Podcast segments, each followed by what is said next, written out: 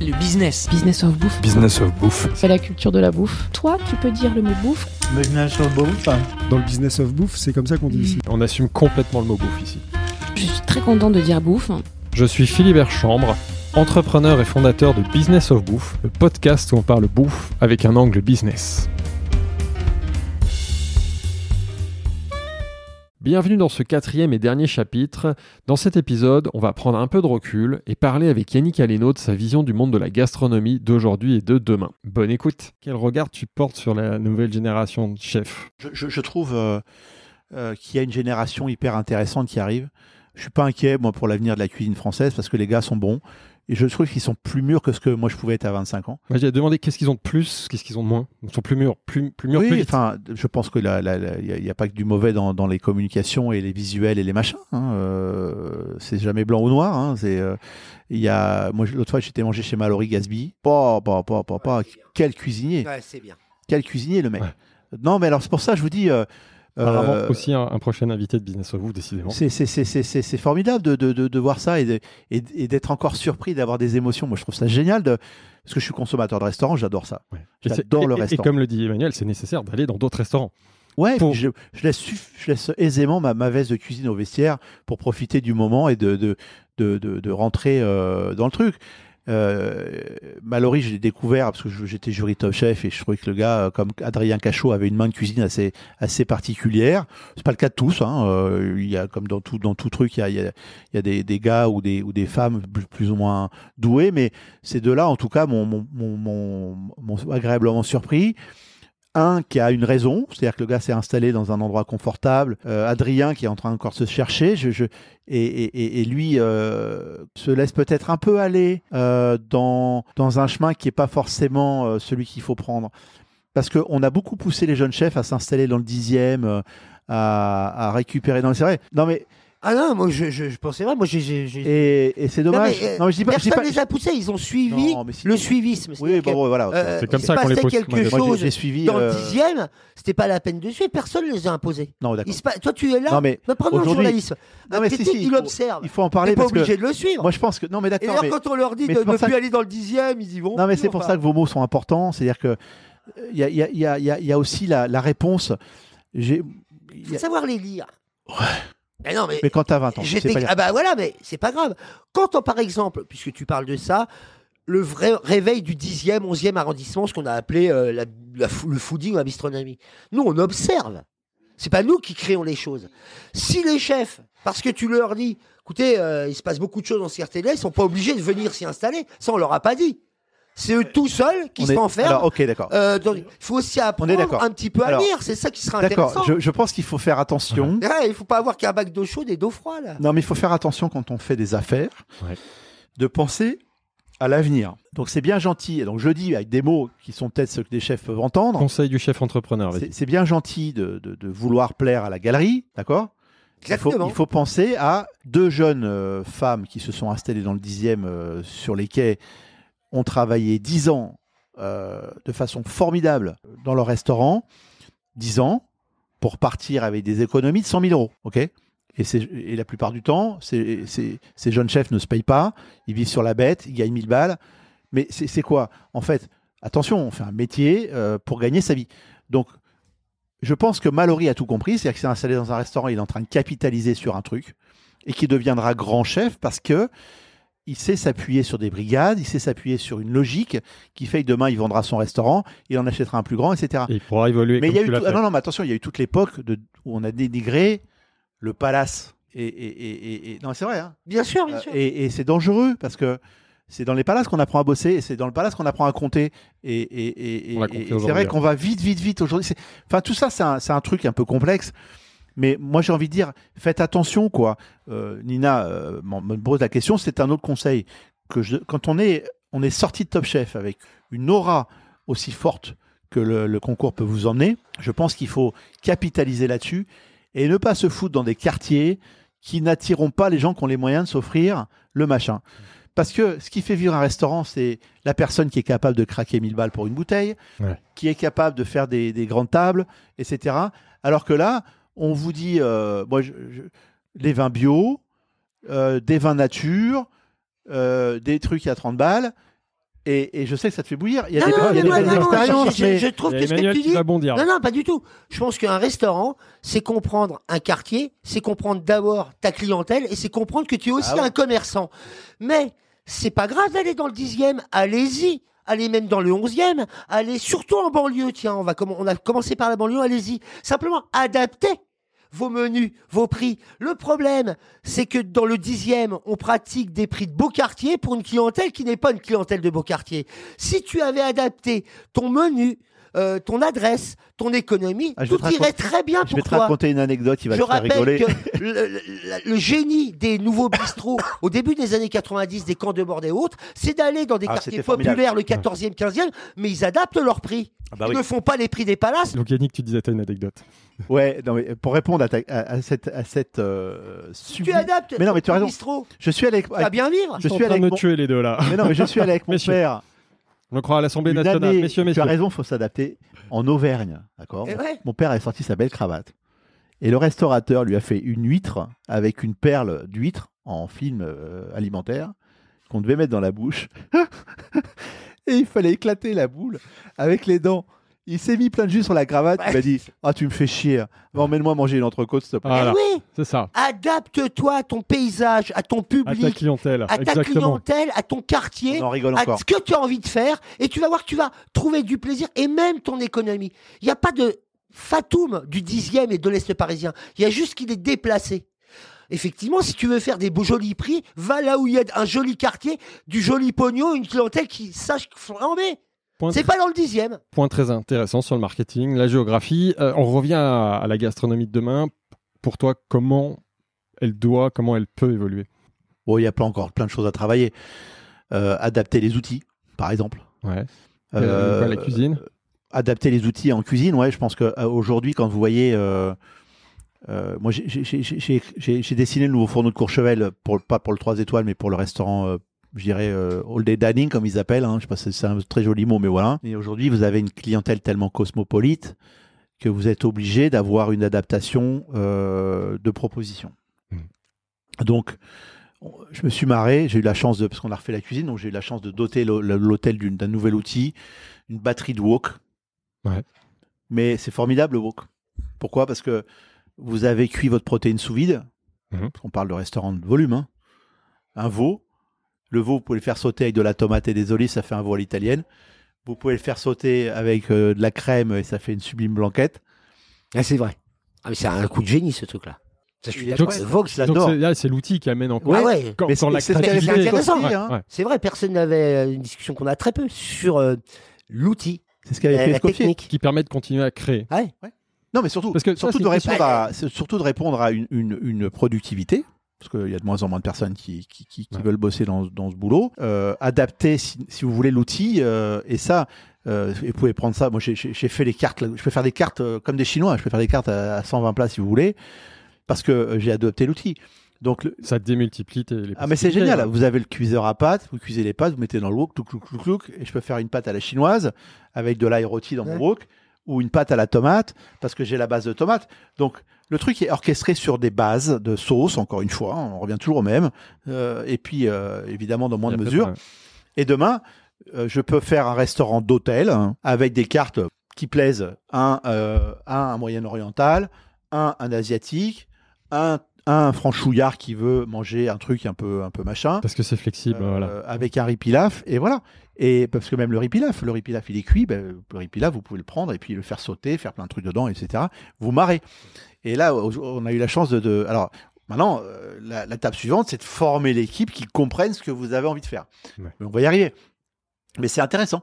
Donc, euh, et on est loin du fine tuning du 3 étoiles, mais c'est-à-dire que demain, un gars tout seul avec son wok, qui pourra faire euh, peut-être euh, tourner son restaurant. Avec différentes variations, comme ça, pour s'adapter à la diversité savez, de a- sa clientèle. Il y, a quatre, il y a deux- il y a deux pays au monde qui ont une structuration saucière, la Chine et la France. Mhm. Voilà. On a cinq sauces mères, les Chinois en ont quatre. Ouais. Enfin, maintenant, il y a plus les extractions. Mais, Et regardez la diversité, la cuisine chinoise est la cuisine la plus diversifiée du...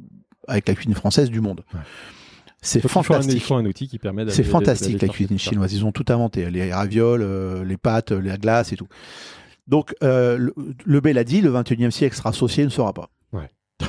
Que- Question encore sur l'avenir, quand Tu avais posé une question à Gwendal Poulenec dans notre, euh, dans notre épisode consacré au Michelin. Tu lui avais posé cette question en parlant de l'avenir. Tu lui avais dit est-ce que l'avenir de la gastronomie se jouera pas plutôt en salle? Parce que peut-être qu'en termes de créativité, on a tout fait. Est-ce que ça. Vous vous rendez compte le- ce qu'on a vécu ces dix dernières années en termes de créativité d'assiette c'est- tu penses qu'il y a un plafond là ou est-ce qu'au contraire, quand Non, il n'y a jamais de c'est plafond. euh, C'est un muscle, la créativité. Ouais. Quand on voit ce que l'être humain est capable de, de faire euh, pour détruire ou pour construire, c'est monstrueux. Donc euh, il n'y a, pas- il a pas de limite. Pas de limite.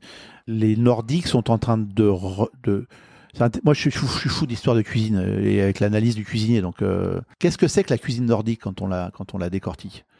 C'est la cuisine que nous avons vécue en France à l'époque de la cueillette et de la chasse. Qu'une de la conservation. Oui, mais sur- surtout, surtout euh, l'antithèse de, de la, de la fine cuisine qui est sur le barbecue, Ah bah oui. la cueillette, le, le cueillette, la préservation, simple, pas de sauce, à part du beurre blanc Ouais. et des huiles. Ouais. C'est assez flagrant.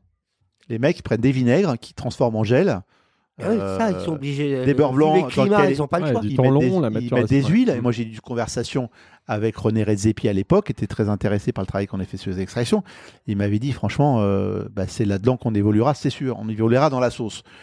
Et ça m'a fait plaisir parce que ça veut dire que les mecs, il arrive au bout d'un truc euh, qui, qui, le- qui le renvoie finalement à, à un truc. Moi, je, avec Joël, on a eu des conversations là-dessus. Il me dit C'est terminé la sauce, ça sera le bouillon à l'avenir. Je fais Joël, tu te trompes. Il fallait oser lui dire tout te trompe à Joël quand même. Ouais. Et, euh, et je pense que j'avais raison. L'évolution pâtissière. Alors moi, j'ai pas encore inventé de nouvelles pâtes, j'ai pas trouvé. Non, mais c'est vrai. Pâtisserie, pâte. Euh, je sais pas faire. Euh, feuilletage, euh, c'est tou- toujours les mêmes bases. Pourtant, je cherche, hein, je réfléchis. hein. Pourtant, j'y suis pas arrivé. Mais ce qui va faire évoluer un dessert, qu'est-ce qui va faire évoluer une glace? C'est la sauce. parce que Finalement, une, une sauce anglaise, vous mettez dans une turbine. Donc, si on met une, glace, une sauce différente, la glace sera différente. Dans un chocolat, on a sorti la marque Aleno Ivoire. Moi, ça m'intéressait pas d'arriver sur le marché du chocolat pour faire comme les autres. Je suis arrivé avec mes fruits confits sans sucre, je suis arrivé avec mes extractions que je mets dans les chocolats. Ouais. J'ai inventé la nouvelle ganache. Pour ça que Et qu'à l'époque, quand j'ai fait mon CAP, les mecs me disaient Mais jamais d'eau dans un labo, malheureux. Jamais il faut faire entrer d'eau dans un labo de chocolat. Jamais, jamais, jamais. Alors, on a été éduqués par l'époque du oui chef. Alors, on faisait comme ça oui Non, chef, oui chef, oui chef, oui chef. Aujourd'hui, on est dans une époque formidable où tout le monde est, est complètement wild et libre. On peut Pas les- réinventer, comme on disait tout à l'heure. Ouais, Il faut, Il va falloir remettre un peu de structure à tout ça pour dire aux sans gars se perdre, sans se perdre, bien sûr. euh, les gars, euh, je pense que ça serait peut-être mieux, et ça, c'est pour ça qu'on a besoin des grandes critiques. Moi, je Pour nous aiguiller. faut dire oui, chef, euh, jusqu'au jour où, parce que tu as pris le temps, et l'époque était un peu pressée, un peu précipitée, oui, chef d'abord, pour un jour dire oui, chef, mais. Ouais. Mais pouvoir dire mais, faut encore, faut-il avoir eu les fondamentaux ouais. Parce que tout ce que tu racontes, on le voit bien durant ces deux heures d'émission, c'est que tu pourras un jour dire mais. euh, t'inscrire en antithèse si tu as appris ça. Ouais. Attention à une époque qui euh, veut tout de suite passer au mais, Ouais. sans avoir dit oui. Ah, ça, ça marche pas. Ils sont pressés. Si on parle encore de l'avenir, est-ce que les chefs doivent être plus engagés? Nous, on a, on a travaillé sur le restaurant carré. Restaurant carré, Ouais. c'est-à-dire qu'on a appliqué une méthode quaternaire au restaurant. Alors, c'est quoi la méthode quaternaire? C'est une méthode consciente de ses environnements. Pas de son environnement, de ses environnements. Mhm. D'accord? Moi, j'ai j'ai appris le business en, en- en- en construction trinaire. La- L'actionnaire est content, le personnel est content, le client est content. Déjà pas mal. Oui. Mais ça suffit pas. Sauf que ça ne peut pas tourner rond. Pourquoi? Parce que généralement, on ne peut pas dire qu'ici le client soit mécontent. Au contraire, on est dans l'excellence. L'actionnaire, bon, il se démerde, il fait. Et puis le personnel jam- est jamais pleinement satisfait parce qu'il manque quelque chose. Et ce quelque chose qui manque, c'est quoi? C'est, c'est, c'est justement de prendre conscience des environnements et ce qui se passe autour du restaurant et en dehors, hors les murs, on va dire. Alors je vais vous dire quoi? On, a, on est 170 ici, ça commence à être une belle entreprise. Moi, j'ai été éduqué en disant Ouais, tes emmerdes, tu les laisses en dehors du boulot, tu fermais ta gueule, tu allais bosser, tu repartais. Donc là, aujourd'hui, j'ai appliqué le système Joël Mazar. Joël Mazar, c'était quoi hein? C'était Pause Café. Je connais pas, vas-y. Et Pause Véronique Café, Jeannot. Véronique Jeannot. Et c'était déjà tellement moderne. Et donc, elle était médiatrice entre ces jeunes Une série générations. télévisée. hein. Ça, faut regarder, Bah, là, l'actrice, je connais. Il faut regarder, hein. Il faut regarder Pause Café. Je sais pas où il va nous emmener. médiatrice dans un C'est juste, lycée je euh, sais pas, professionnel. je sais pas du tout où il va nous emmener, mais euh, je, Ah, je- je t'écoute. Ben, je vous emmène dans la transformation de la banlieue qu'on connaît aujourd'hui, qui était complètement... Dé... Moi, je suis en banlieusard, donc je peux vous en parler comme il faut de la banlieue. hein. Je veux dire, je, On l'a je- compris. je- ouais. je, je- où ça a brûlé la dernière fois au pâquerette, j'y ai vécu. C'était pas les pâquerettes euh, d'aujourd'hui. hein. Euh, C'était déjà compliqué. Et il y avait une médiatrice qui permettait aux jeunes générations de parler au proviseur de l'école. Elle était là au milieu. Elle n'était pas de la génération. Elle, était entre deux. plus vers les jeunes que vers les vieux. Mais elle expliquait aux vieux ce qu'allait devenir leur lycée professionnel. Et donc, elle était là en train d'essayer de faire, euh, en sorte que tout ça se passe bien. Et c'est ce qu'on a fait ici. Donc, on a, on une médiatrice qui est une psychologue. Euh, au début, euh, les gars me regardaient, je suis pas malade. Puis maintenant, ils y vont tous. Alors, c'est une pro. Quand ça nous est arrivé, une jeune fille se fait emmerder dehors. Elle demande la permission, elle nous tient au courant. Et ça veut dire qu'on peut avoir une action pour, pour agir sur le traumatisme. D'accord. Ça, c'est quaternaire. Ouais, c'est ça.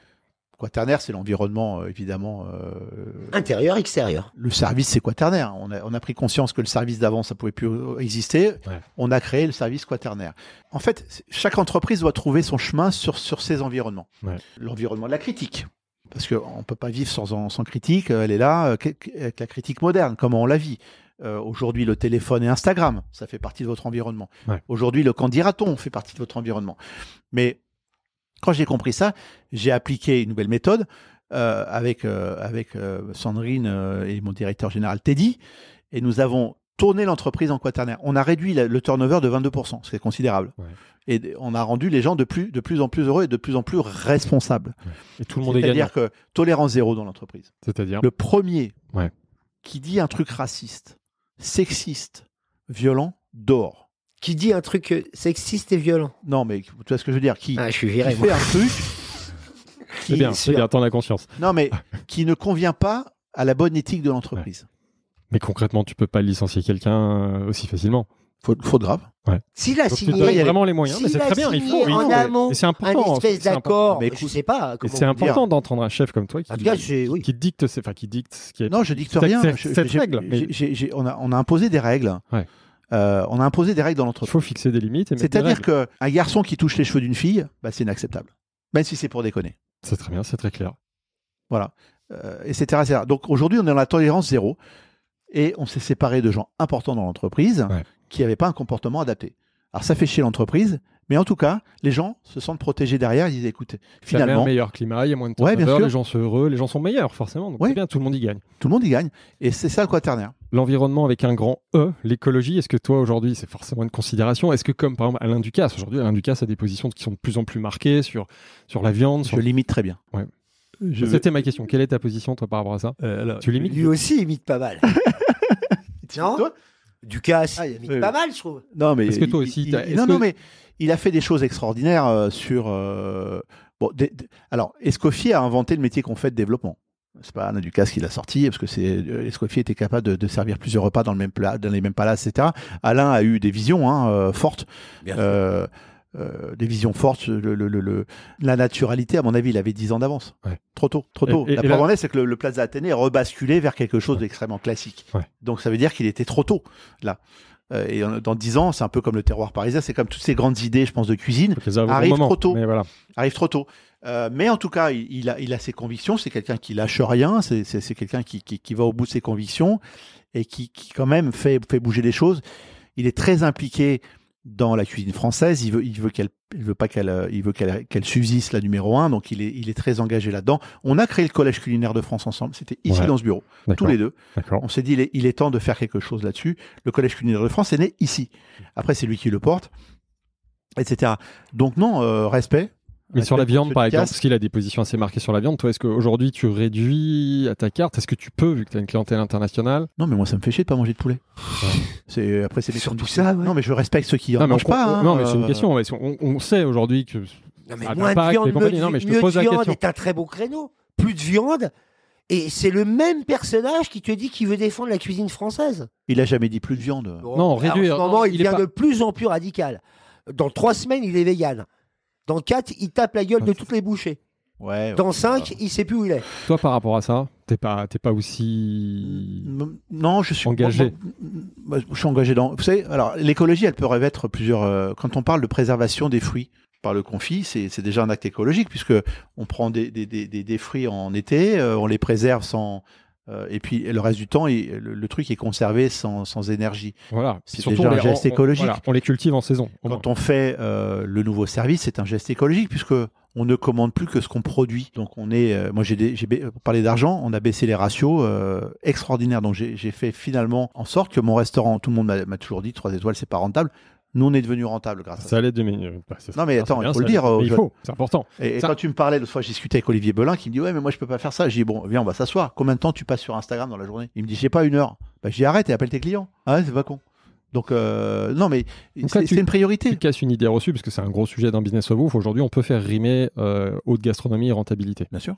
Sur uniquement le restaurant gastronomique. Je parle pas de ton gros crois d'autres que- activités. Aujourd'hui, le restaurant 3 étoiles, il est rentable si on le prend euh, isolé? Oui, Important de le dire. oui il peut être rentable à partir du moment où on réfléchit ses actes et ses gestes. De, les gestes de, de, de, de, de- de consommation. Ouais. Euh, et, et moi, j'ai pas. Tout le monde a augmenté ses prix. J'ai pas bougé mes prix. Pourquoi? Parce que je suis encore dans mon dans mon dans mon dans Ratio. mon dans mon ratio de, de rentabilité, donc j'ai pas j'ai pas raison d'y être euh, encore plus cher et encore plus haut. C'est déjà suffisamment cher. Et je pense que même l'avenir du 3 étoiles, ça sera dans la diminution des prix. Des prix. Hmm. D'accord. Ah bah, de toute façon, ça c'est certain. Parce qu'après, c'est la stratosphère, c'est le Plus, soleil. per- plus personne peut se payer. Donc là, de toute façon, Non, mais ça veut euh, je vois pas comment après. Posez-vous la question. Positionnement prix, ouais, en prix, parce que. Euh, on et est ça à combien les. 380 euros le, le grand grand menu. C'est loin Avec, d'être euh, l'étoilé, les 3 étoiles le Non plus mais cher de euh, Paris. si hein, vous, si- des- non, non, mais si vous ramenez ça à l'assiette, ça, ça coûte rien. Euh, à Londres, Ça m'a surpris, ouais, en effet. euh, C'est globalement, 3 étoiles. fait euh, d'accord. je vais pas dire On excessif, est- mais. euh. C'est très cher, mais effectivement, vu le beaucoup prix plus cher, hein, stratosphérique aujourd'hui des étoiles à travers le monde, euh, Non. on est dans un prix, euh, j'allais dire, qui est juste. Cher, mais juste. Et je pense qu'on rentable avec cher. Parce qu'il y a de l'efficacité, parce que. Je pense qu'on est même trop cher. Mais on y viendra. Mais euh, baisser ses prix, c'est quoi? C'est aller chercher des produits qu'on n'utilise plus. Regardez aujourd'hui que- quels sont les champignons que vous trouvez sur les cartes. Alors Régis Marcon euh, euh, le fait très bien. Mais moi, dans le temps, quand je bossais la première fois au Meurice, il y avait un garçon qui arrivait d'Auvergne avec sa CX 6 roues. Et on avait mais, des champignons. Ça coûte rien, les champignons. Partout sur la table. Il y avait de tout. Il y avait des, des pieds de mouton, il y avait des trompettes de la mort, il y avait ceci, ça. Regardez les cartes aujourd'hui, même chez moi, hein. cèpe, girole, Mm. machin, machin. On est. Alors, moi, j'ai fait l'étude. J'ai. Vous allez me prendre pour un taré.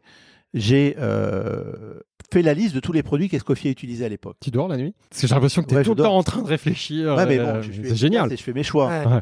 Euh, Non, 5000 mais- Combien de produits recettes. alors Combien de produits? Alors, 5000 recettes 5000 recettes, Escoffier. Et j'ai pris en face 5000 recettes de chefs contemporains. Ouais. D'accord? On utilise 27% de ce qu'il utilisait. Langoustine, bar, homard, machin, machin, machin. Donc on tourne Il y a plus les mêmes produits. ouais. Il n'y a plus de cervelle. Il n'y a plus de pieds. Mais là, on arrive à un nouveau chapitre, c'est qu'il faut aussi, euh, mais ce sera la Mais la suite. guerre arrive, les gars. C'est tout euh, le temps. Ouais, mais c'est tout le Il va combat falloir aussi. qu'on euh, apprenne à manger un agneau. hein. Euh, ouais, mais tout le prochain combat, c'est aussi l'éducation, parce que tout ce que tu défends, va falloir l'apprendre dans les écoles hôtelières. Tout Ouais. ce que tu racontes sur la gestion du restaurant au carré, comment on appréhende la critique, comment on appréhende les réseaux Enfin, sociaux. pour ma. Tout cela n'est pas raconté dans les écoles hôtelières ni dans les écoles cuisinières. Donc il y a tout un travail à faire là-dessus. Et puis, tu parlais pour manger de la cervelle. Mais pour déguster de la cervelle, encore faut-il avoir appris à en manger. Autrement, c'est terminé, tu n'en mangeras pas. Donc c'est aussi tout ce travail qu'il faut faire. On en revient toujours du- à l'éternelle euh, question de l'éducation. J'ai été éduqué avec du... parce que Nestlé sponsorisait les écoles hôtelières. Et moi, quand je... on me disait va chercher la sauce, euh, j'avais des poudres sur, la... sur les étagères. C'est comme ça que les mecs vivaient. Euh, donc euh, il y, a- y y eu tout ce mouvement-là. Moi, je pense que le, le, le, le- le- de toute façon, on est en train de s'en prendre une belle. Je sais pas si, enfin, on le sait. On est en train de s'en prendre une sévère. Et écologiquement, Ouais. euh, la planète est en train de nous rejeter. Et humainement, avec toutes les guerres qui sont en train de se. Donc, on- moi, je pense qu'on est à l'aube d'un gros bordel. Mhm. D'accord? Donc, on va réapprendre à, à- à- à- à faire attention à ce qu'on achète et ce qu'on machine. On sera très content de trouver un riz de veau, un bout de cervelle sur le côté de Eh oui. d'agneau. Manger, euh, voilà. Du machin. euh, Mais regardez, euh, aujourd'hui- d'ailleurs, on Enfin, réglera moi, je regarde, je regarde comme tout le monde les choses. Regardez la quantité de caviar que les gens utilisent. Alors qu'il n'y a plus un seul. Il y a beaucoup caviar. d'élevage. Voilà. Mais c'est impressionnant. Ouais. Il n'y a pas une recette sans caviar aujourd'hui. C'est fou. Moi, l'autre fois, je me suis fait tout Copenhagen. J'ai fait tous les restaurants de Copenhague avec des potes. Jusqu'au dessert, on avait du caviar. Je suis à un moment donné, les mecs, vous avez pété les plombs. Caviar en dessert, chocolat blanc. Je suis... Époque qui se dit rebelle. Époque qui se dit bohème, il dit, époque qui se dit révolutionnaire, mais qui va prendre la vieille matrice du bourgeois aristocrate qu'est le caviar. Donc non seulement ils l'ont démocratisé, ils l'ont tué, que la filière sauvage est devenue un caviar de merde, mais en plus ceux qui se disent Ah oui, mais on Non, est mais des Jean-Pierre. rebelles, ils te servent du caviar. Alors que le escoffier qu'on traitait de vieux bourgeois, lui, il te servait des tripes. Bah oui. Je dis Non mais attendez, le monde est à l'envers. Bah oui, parce à que l'envers. y a- y a et du- monté y a- à l'envers. il y avait une conscience, euh, une conscience du produit et de la valeur du produit.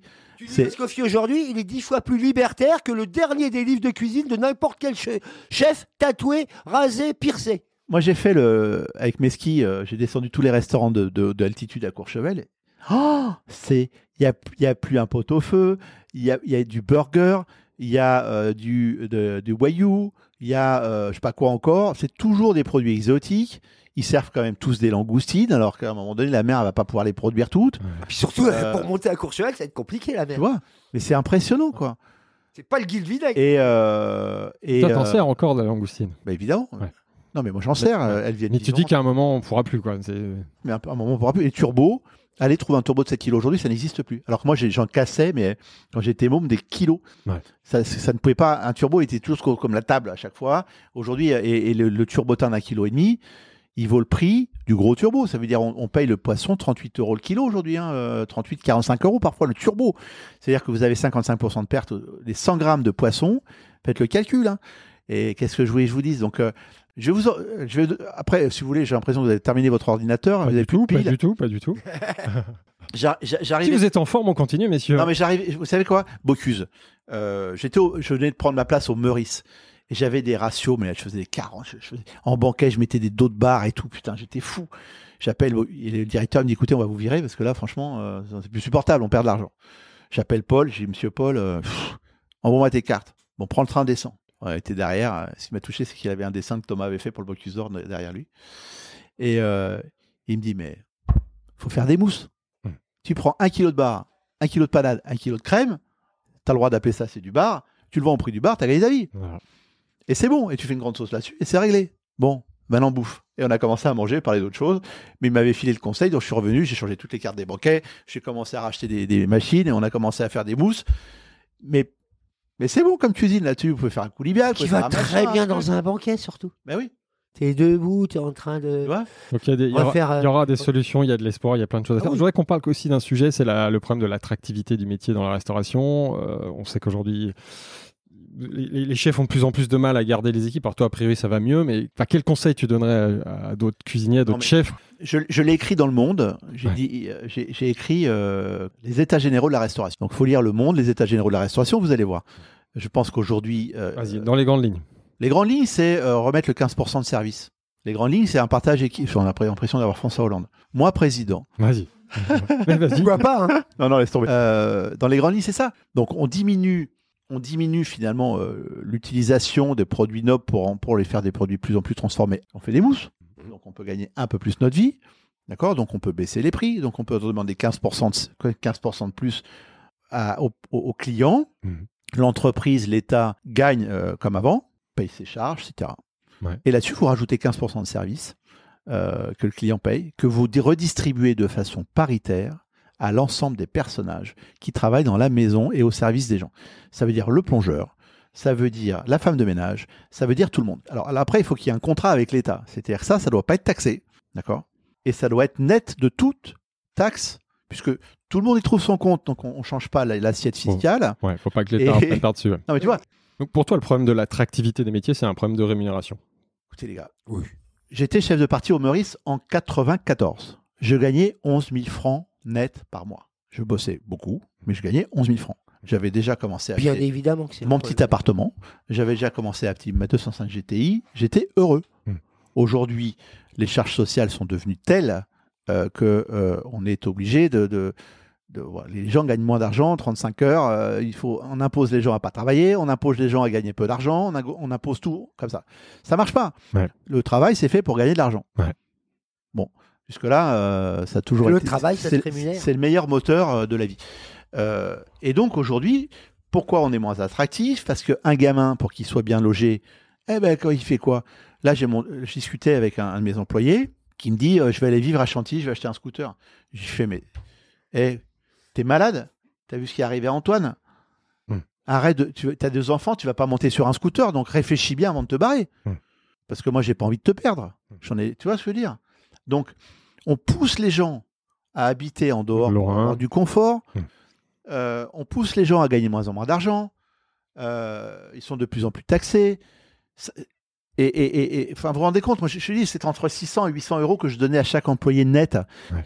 Quand un plongeur euh, est là, qui, qui lave des casseroles, c'est quand même pas un métier marrant. Il est considéré au même titre que le directeur général, qui gagne la même chose en, en termes de bonus. Enfin, socialement, on a gagné. Alors, là, les métiers en tension, euh, je veux dire, c'est pas compliqué hein, euh, de, les, de les rectifier. Je l'ai écrit et j'ai pas, j'ai pas eu le temps de le défendre avec tout ce qui est arrivé malheureusement à Antoine, mais j'ai pas eu le temps de le défendre. Mais elle est là la solution. Elle est là. Quand euh, j'entends des gamins vivre sous des tentes quand ils sont en saison, quand j'entends des gamins brûler euh, dans des dortoirs à Courchevel parce qu'ils sont employés par des, des trucs moyens Mm. et qu'il y a un incendie, ils peuvent pas s'en sortir. Moi, je dis, attendez les gars, on marche sur la tête.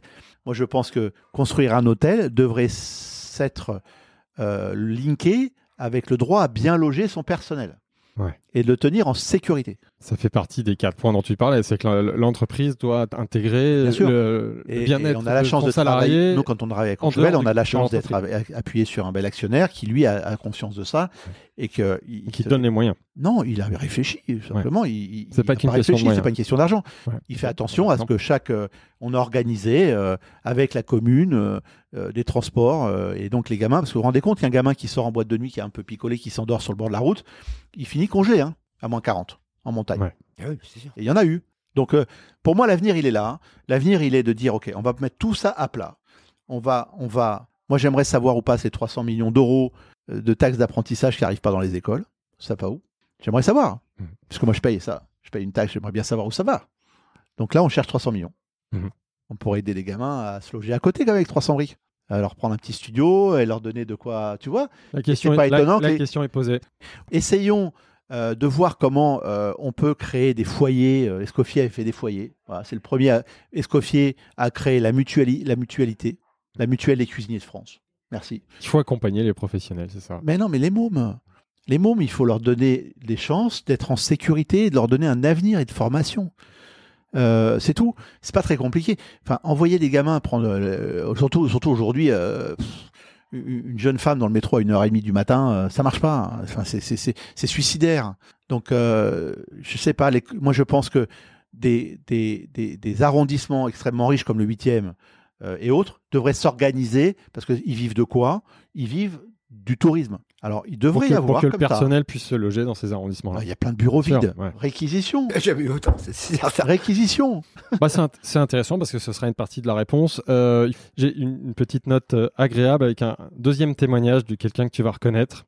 Hello Yannick, Facile. comment ça va? C'est Alessandra Montagne. Elle se présente. Euh, J'ai une question que j'ai toujours voulu te poser. Est-ce que tu peux me raconter, s'il te plaît, quel est ton plus beau souvenir avec tes équipes en cuisine? Un souvenir que quand tu, tu y penses, tu as encore envie de rigoler ou ça t'émeut encore, quelque chose euh, qui t'est arrivé euh, et que tu te dis, oh là là, mais qu'est-ce que c'est bien d'avoir une équipe comme ça? Qu'est-ce que je suis content? Qu'est-ce que je suis heureux de faire ce métier? Euh, Raconte-moi, s'il te plaît. Bisous Euh, Il y a un souvenir, il y a un souvenir euh, évidemment quand Antoine était encore là et quand tu as été chercher trois étoiles à Courchevel. Ça, ça t'a ça t'a particulièrement aimé. On imagine. On a des questions de clôture. Moi, j'aimerais juste entendre, j'ai- deux questions rapides. C'est bon, les enjeux pour le groupe. On m'a parlé de l'avenir global euh, de la gastronomie. Les enjeux pour le groupe euh, Yannick Aleno pour l'avenir, c'est quoi? Tu veux développer, ouvrir d'autres restaurants? Tu veux créer d'autres choses? Pavillon, euh, au pavillon et on va, on, va pavillonner. euh, C'est ça, on a compris. Là, ça, c'est le modèle que tu peux. On va parler très entrepreneuriat, scaler. Donc, c'est ça que tu peux bah, dupliquer. euh, l'entreprise. Ce que tu Euh, peux, euh, voilà, tu peux le développer dans toutes les capitales. Ouais. Non, et puis c'est la- facile, euh, c'est facile, entre guillemets, c'est facile. Mais on a un système aujourd'hui appuyé sur des très bons professionnels. On déroule, on déroule l'histoire. euh, et puis, euh, et puis, je trouve que les gens, les, les clients sont contents. Moi, je suis content. Les chefs sont hyper heureux. Ils apprennent plein de choses. Euh, ils sont valorisés. Donc, euh, non, il n'y a pas de raison que ça s'arrête. Rebuchon me l'avait dit. J'ai bien fait de l'écouter. Quel cadeau. Il a fait 17. Ouais, c'est un vrai cadeau. Ouais. 17 ateliers. Je sais pas si on fera 17 pavillons, mais enfin, en tout cas, Là, t'en as euh, trois. hein. Il y a trois, Paris, ouais. Monaco, Ouais, Londres, ouais, et tu ouais. peux en ouvrir. euh, Ouais.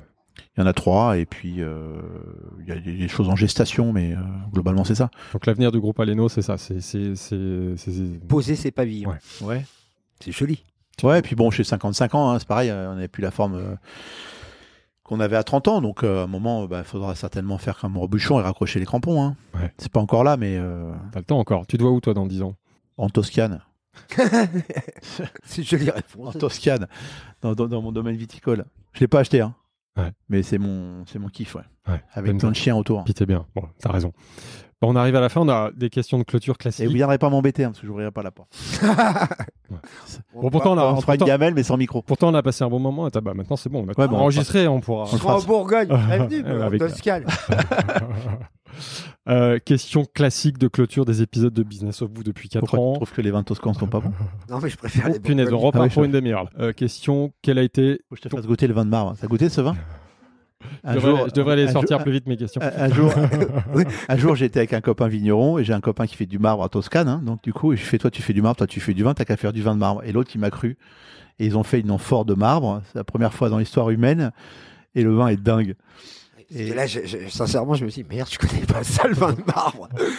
Je commençais à me dire, que- qu'est-ce que je réponds T'as encore plein de Ah choses non, à découvrir. Ah, mais tu vois, bah, je viendrai alors. Euh, Cab- Cabernet Sauvignon, tu vas voir la, la tension que ça donne. La pierre étant vivante, Bah oui, la pierre, elle, c'est- elle- elle donne une énergie Oui. au vin de fou. Il nous a dit que la porte serait fermée, mais j'ai compris qu'elle était en train de s'ouvrir, donc ça va, ça me rassure. Eh oui. Voilà. Bon, question de clôture, quel a été ton. Bon, là, on fait un gros dézoom sur ta carrière. Quels, quels ont été tes plus gros échecs, apprentissages et tes plus grandes fiertés, réussites Pas facile, il y en a Si, beaucoup. parce hein. que des échecs, il y en a eu plein. euh, des conneries, j'en ai dit plein. euh, Lesquels, lesquels pas tu fini. Non, mais voilà, euh, c'est une histoire humaine. euh.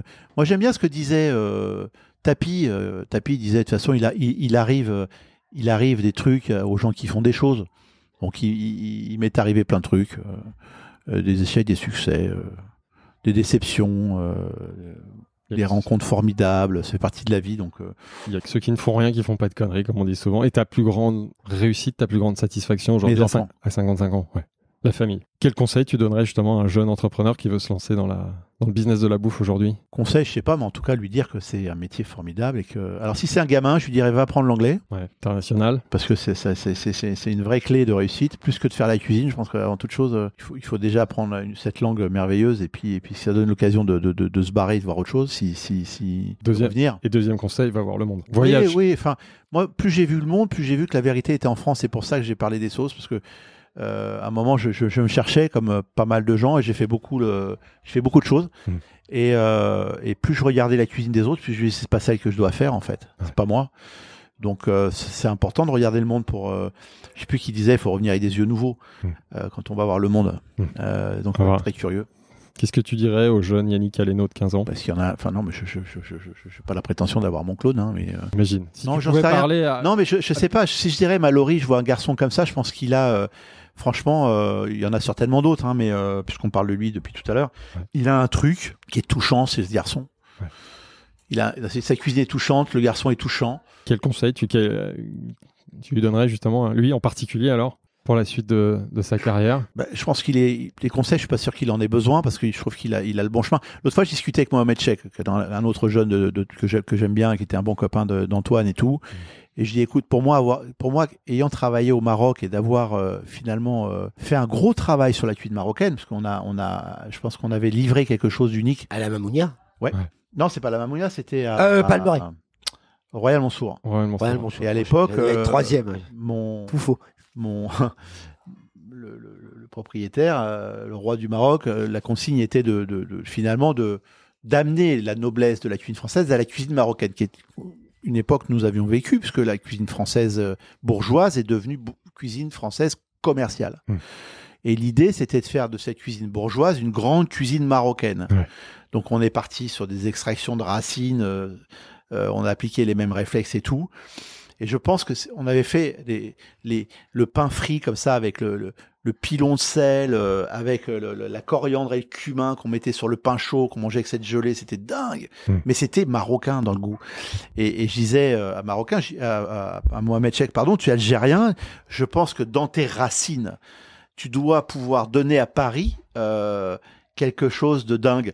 Et, et- et je trouve dommage que euh, le, le- moi je m'attendais au restaurant euh, comment ça s'appelle qui était sur le toit de l'Institut du monde arabe parce que attention la, la cuisine ottomane c'est extraordinaire hein. Mm. il y a des choses exceptionnelles je m'attendais à avoir un truc très tellement pointu et puis euh, j'avais dit d'ailleurs à, à, à Jamel tu devrais l'appeler la tour d'Argan Mmh, mmh.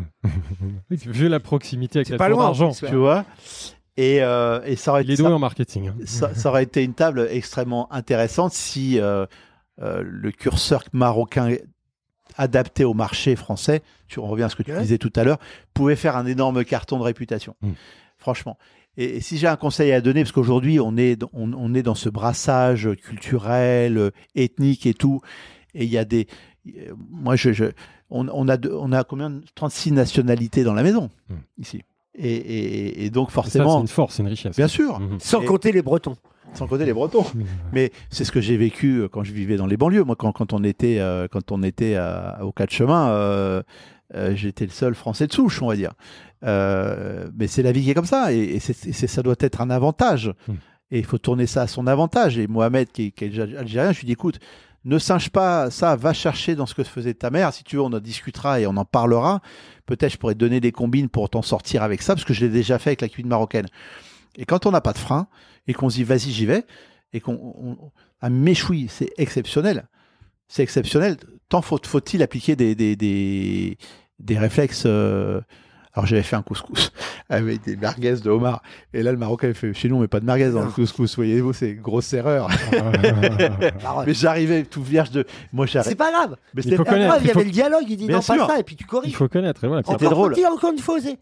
Tu vois Quitte à faire l'erreur. si Et merguez homard. J'étais fier de mon truc. Et, et, et, et- et le mec du, du royaume me dit non, euh, on met pas de merguez chez nous. Ça, c'est tunisien, mon ami. En plus. en plus. J'avais été deux fois dans ma vie au Maroc. Avant-dernière question du podcast, est-ce que tu as un cadeau pour euh, les auditeurs qui sont arrivés jusque-là Un bon plan bouffe à partager Ah ouais, ouais, j'en ai un beau. euh. Allez, allez, allez goûter. Alors, euh, aujourd'hui, tout le monde fait attention à son poids, on fait gaffe à tout. euh, on a créé les chocolats sans sucre. On est la première à travailler avec zéro sucre, même dans les couvertures. Donc, le cadeau, c'est aller vous faire plaisir et sans grossir. D'accord. Bah, Euh, on bah, est là pour parler de business Bah ou pas ouais, non vas-y, euh, vas-y. C'est le podcast, non On a parlé de cuisine jusque-là, on va parler de business maintenant. Bah, avec plaisir. 6, millions de diabétiques en France. Alors, on n'a pas créé ça pour les diabétiques, mais aujourd'hui, les, les- les diabétiques ne peuvent pas manger de chocolat parce que dans les chocolats, généralement, il y a entre 20 et 50% de sucre. Ouais. Donc, euh, c'est impossible pour des gens qui ont des problèmes de diabète. Donc, euh, voilà, il peut se faire plaisir. Et dernière question dans ton réseau d'entrepreneurs du business de la bouffe, est-ce que tu nous recommanderais Qu'est-ce que tu nous recommanderais comme invité? Sachant qu'on a déjà eu pas mal de chefs. Bon, mais... Alain Passard, vous m'avez dit que Ouais, vous il- venir. Non, je pense que vous devriez parler à Michel Guérard. Ah ouais. Ça sera intéressant parce qu'il n'est pas éternel et il a plein de choses à raconter, ce monsieur. Il faut immortaliser tout ça comme on vient de le faire pendant trois Ouais, heures. vous savez, moi j'ai regretté de ne pas pouvoir euh, euh, un jour rencontrer Jean Delaveine ou euh, Alain Chapelle. J'aurais adoré qu'il me file ses combines. Delaveine n'a même pas écrit un bouquin. Alors que c'était le, le mycologue euh, le plus averti. euh, il a formé le Roland Quel Durand, Robuchon, Michel Guérard. et, et quel gâchis que ça, Ils avaient ça trop de pudeur à l'époque. non, non, je pense pas. Moi, je suis pas sûr. Je pense qu'il y avait aussi un. Ils s'en foutaient, mais il y avait aussi un mélange. De ou pudeur. Manière qui avait dit euh, pour ses trois étoiles euh, qu'il fallait changer les toilettes au con Ah oui, oui. C'est oui. Manière ou c'est. Non, non, c'est de la veine, je crois. Ah ouais C'est de la veine. Il avait les toilettes à fond Ouais. cours et on lui avait dit si vous voulez trois étoiles, monsieur, faut changer vos, vos toilettes. Il fait écoutez, si vous venez ici pour autre chose que manger, c'est pas la peine de venir. C'est le mot de la fin. Bah, ce sera une très belle conclusion. Merci beaucoup Yannick. Merci Emmanuel. Merci. C'est moi. À très bientôt.